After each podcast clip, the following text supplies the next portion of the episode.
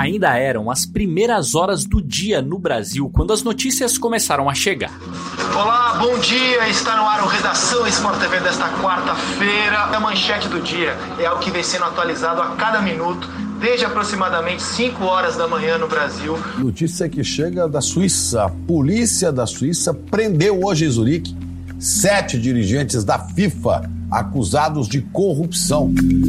Na Suíça, uma ação comandada por autoridades norte-americanas prendia alguns dos dirigentes mais importantes do futebol. O esquema de corrupção teria movimentado mais de 150 milhões de dólares durante mais de duas décadas. A FIFA, as confederações de futebol dos continentes e as federações de cada país ganham dinheiro comercializando os direitos de transmissão e divulgação dos eventos. Segundo a investigação, empresas de marketing esportivo pagavam propina aos dirigentes de futebol e, em troca, conseguiam os contratos. Ali, todos começavam a conhecer o maior escândalo de corrupção do esporte mais popular do planeta. A corrupção na FIFA repercutiu no mundo inteiro. As emissoras britânicas divulgaram as prisões desde cedo e atualizaram os desdobramentos do caso ao vivo nas páginas na internet.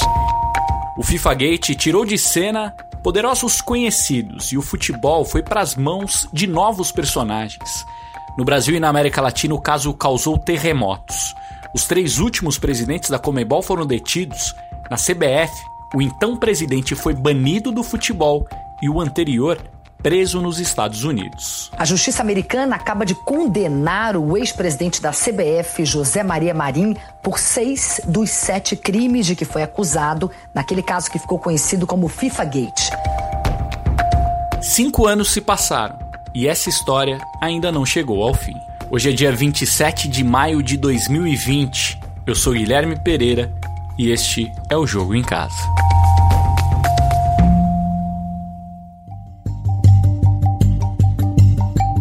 Martim Fernandes, para começar, vamos explicar o que é o FIFA Gate. O FIFA Gate é uma investigação que começou em 2010 nos Estados Unidos, com a Receita Federal Americana, o IRS, depois incluiu outras forças dos Estados Unidos, como o FBI e o Departamento de Justiça, e depois disso ainda teve ramificações em outros países no mundo inteiro que fizeram suas próprias investigações.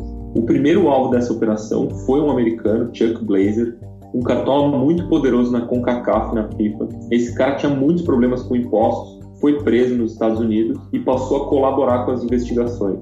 Chuck Blazer virou um grampo ambulante. Ele gravou e entregou muita gente.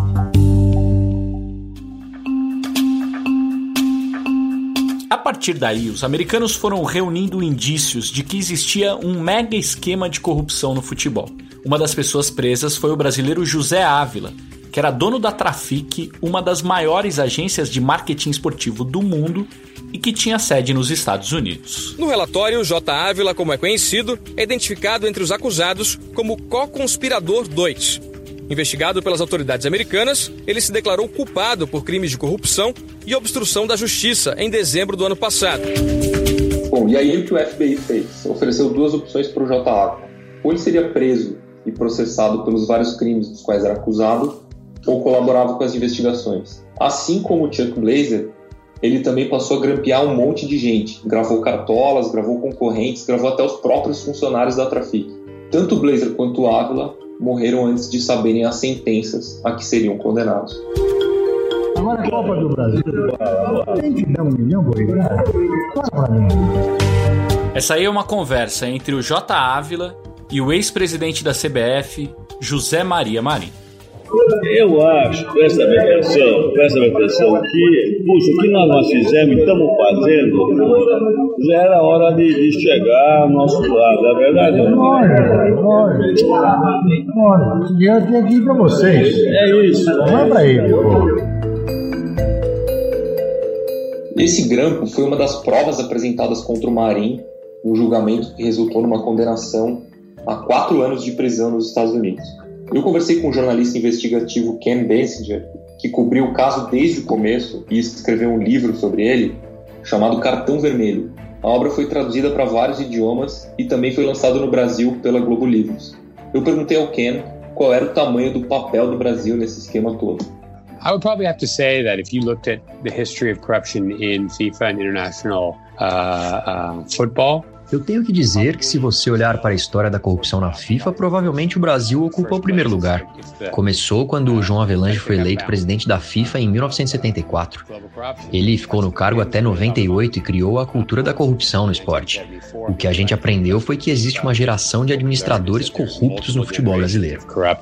Administration of, uh, of football in Brazil.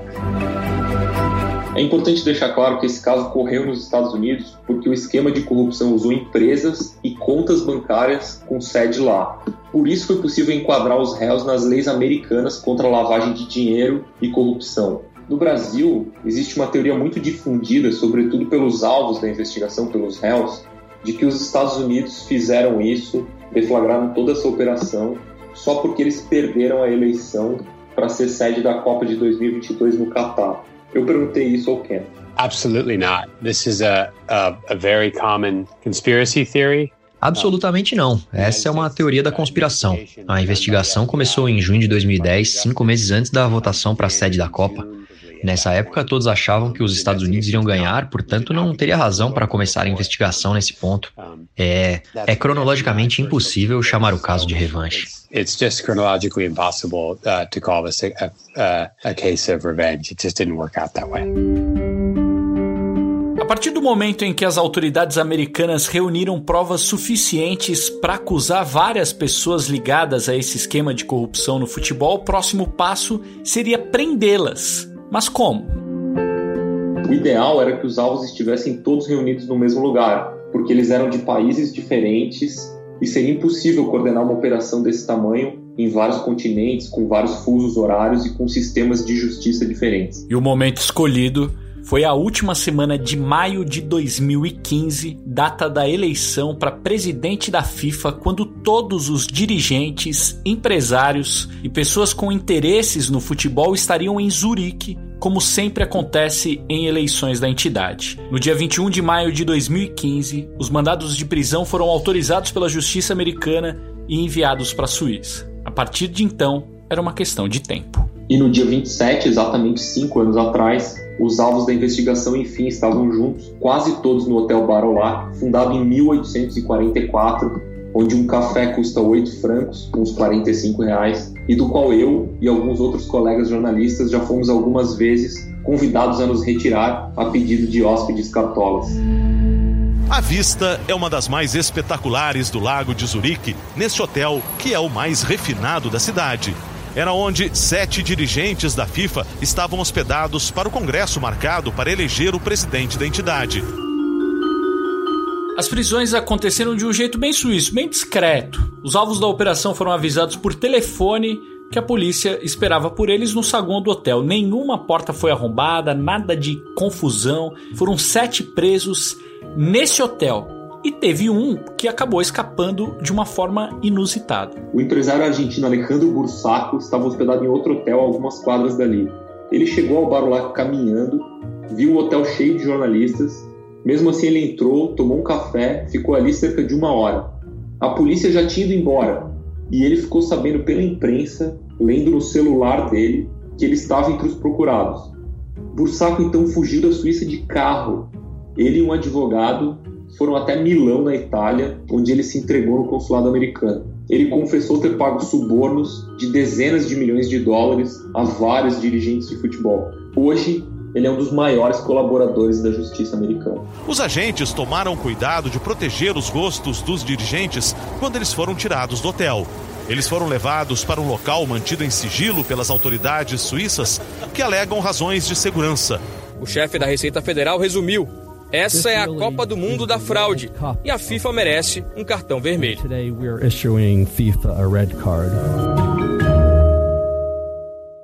A eleição para presidente, claro, não foi realizada porque uma parte dos eleitores foi presa. Daquele dia em diante, novas investigações foram realizadas e elas também mexeram com outras pessoas que estavam no topo da cadeia do futebol. Essa investigação dos Estados Unidos detonou outras em outros países que decretaram o fim da carreira dos dirigentes mais poderosos do futebol mundial até então, como o presidente da FIFA, Joseph Blatter, o secretário-geral Jerome Valk, o cara que disse que o Brasil merecia um chute no traseiro, e Michel Platini, um dos maiores jogadores da história, na época presidente da UEFA e favorito a suceder Blatter algum dia e virar presidente da FIFA. Então, no segundo semestre de 2015, o futebol ficou à deriva, sem liderança. Até que em fevereiro de 2016, finalmente houve eleições na FIFA e na Comebol, e dois caras bem mais jovens, de 40 e poucos anos, já com bastante rodagem no futebol, como dirigentes, mas pouco conhecidos do público, foram eleitos. Gianni Infantino na FIFA e Alejandro Domingues na Comebol. And we will restore the image of FIFA and the respect of FIFA. And everyone in the world will applaud us and will applaud all of you. O comando do Infantino, algumas reformas foram colocadas em prática. A organização e o próprio jogo passaram por mudanças. A utilização do árbitro de vídeo a partir da Copa da Rússia em 2018, a Libertadores da América com duração de um ano, o futebol feminino tratado com mais seriedade e a Copa do Mundo com 48 seleções a partir de 2026. Além disso, houve umas mudanças internas importantes que o torcedor não percebe, mas são decisivas na maneira como o negócio é conduzido. Por exemplo, a escolha da sede da Copa do Mundo, que era feita pelo Comitê Executivo da FIFA, 24 pessoas trancadas numa sala com voto secreto. Isso não é mais assim, passou a ser uma votação aberta pelos 211 membros da FIFA. Os salários dos principais dirigentes foi tornado público. Vários mecanismos de controle foram criados. A Comebol também passou por mudanças. Para se ter ideia, em 2017 a entidade publicou um balanço financeiro pela primeira vez na história. Imagina só, uma entidade fundada em 1916, durante 100 anos, ninguém nunca soube por onde o dinheiro entrava, por onde saía, para quem ia. E a investigação americana mostrou que muito desse dinheiro era desviado por corrupção. Mas nem tudo de lá para cá é feito de boas notícias, né? Não, nem tudo. Apesar de todas essas mudanças, ainda há críticas muito contundentes na maneira como o futebol é administrado. Eu conversei com o professor Miguel Coiares Maduro, que foi ministro do Desenvolvimento Regional de Portugal, é doutor pela Universidade Harvard, foi professor de direito em várias universidades na Europa. Em 2016, ele foi contratado pela FIFA para ser o chefe do Comitê de Conformidade, que, entre outras tarefas, cuidava para que todos os integrantes da FIFA tivessem ficha limpa. Ele deixou o cargo 10 meses depois, alegando que recebeu pressão da cúpula da entidade. Não melhorou praticamente nada como eu costumo dizer, uh, não basta apanhar um, algumas maçãs podres se a árvore que, que as produz continuar uh, uh, de pé. e no fundo, neste caso, o problema fundamental é um problema de cultura na governação das organizações do futebol. e essa cultura não, não, não mudou. É verdade que depois do FIFA Gate foram adotadas algumas reformas eh, e algumas regras que pareciam ir no sentido positivo. Mas o problema é que a aplicação dessas regras e, e, e a implementação dessas reformas foi colocada nas mãos uh, uh, das mesmas pessoas sujeitas à mesma cultura daquelas que estavam no poder antes.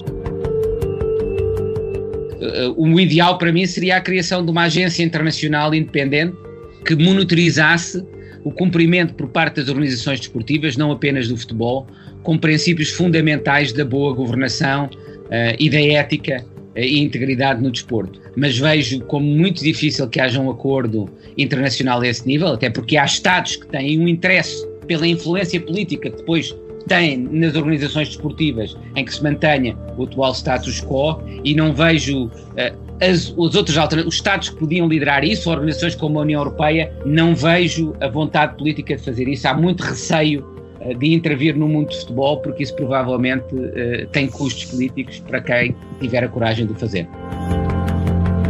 E é claro que tudo isso que a gente contou acabou causando impactos na Confederação Brasileira de Futebol impactos, mas não transformações profundas.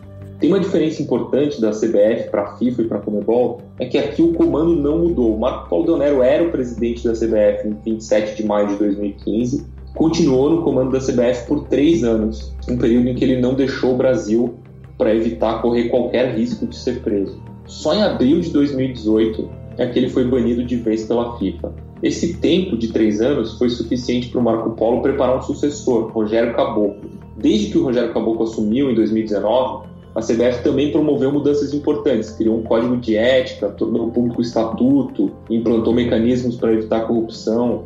Mas tem uma diferença para a FIFA e para a Comebol, é que essas duas entidades procuraram a justiça dos Estados Unidos, se disseram vítimas e pediram a devolução de uma parte do dinheiro que foi desviado. E elas já receberam até um pouco desse dinheiro, esses valores não são divulgados. A CBF não, a CBF nunca se declarou vítima e nunca buscou restituição desse dinheiro.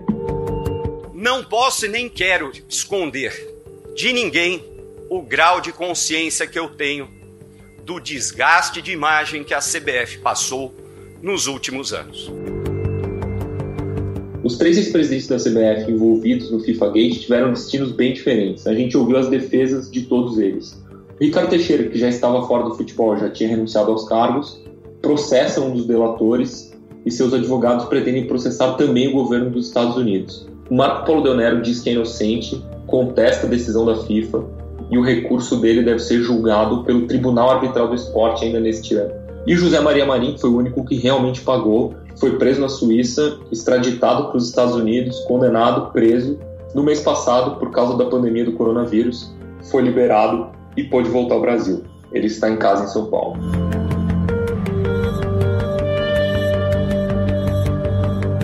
Dez anos depois do começo das investigações, cinco anos depois das primeiras prisões, essa história não chegou ao fim. Hoje em dia, dezenas de acusados estão colaborando com as autoridades americanas, como fez o J. Ávila, por exemplo. O futebol ainda não está livre da corrupção. O Jogo em Casa tem a produção e reportagem da Bruna Campos e do Henrique Totti. A edição é do Leonardo Bianchi e do Guilherme Daolio. A coordenação é do Rafael Barros e a gerência do André Amaral. Lembrando que você encontra o Jogo em Casa na Apple Podcasts, no Google, no Pocket Casts, no Spotify e, claro, lá no globesport.com barra podcasts. Eu sou Guilherme Pereira, estive na companhia do meu grande amigo Martim Fernandes e este é o Jogo em Casa. Até amanhã.